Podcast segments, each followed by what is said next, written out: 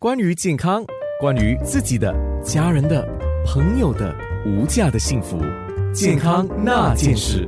健康那件事，今天是黄药师。这一段期间，我们特别关注的就是发炎跟消炎的问题。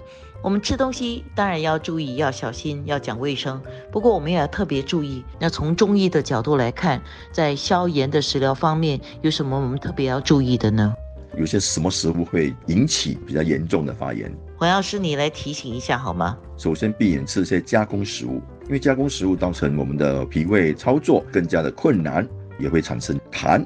第二呢，我们说那些高温烘烤啊，或者是油炸过的食物，这些也是非常危险的，对于我们的脾胃加重这个负担。第三，我们说这些加糖酱的食物，比如说多糖，或者是那些不是自然的糖，就是这些加工的糖，这糖浆的食物啊，比如说泡泡茶之类的加工的糖浆，都会让发炎会更严重。其他的，比如辛辣、刺激性的，好像抽烟、喝酒、喝咖啡、喝浓茶。是辛辣的那些调味品，比如胡椒粉、辣椒粉、咖喱粉之类，还有就是说一些辛辣的食物，比如说葱、姜、蒜头啊之类的，都会刺激过敏和让发炎情况会更加的严重。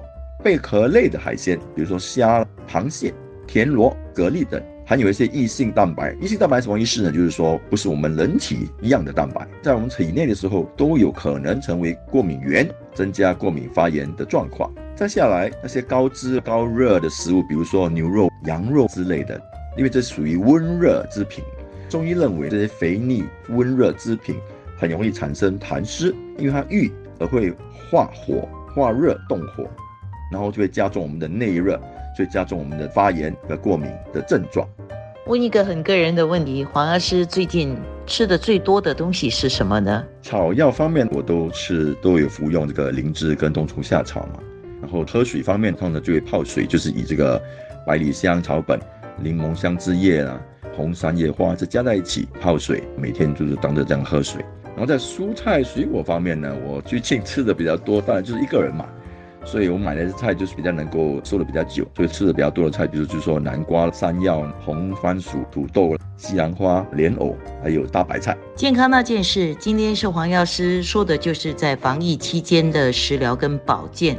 刚才我们说了，发炎会引起呼吸困难，在消炎方面，我们要注意什么？可以采纳一些怎么样的食疗？还有什么食物会加重这个过敏跟发炎？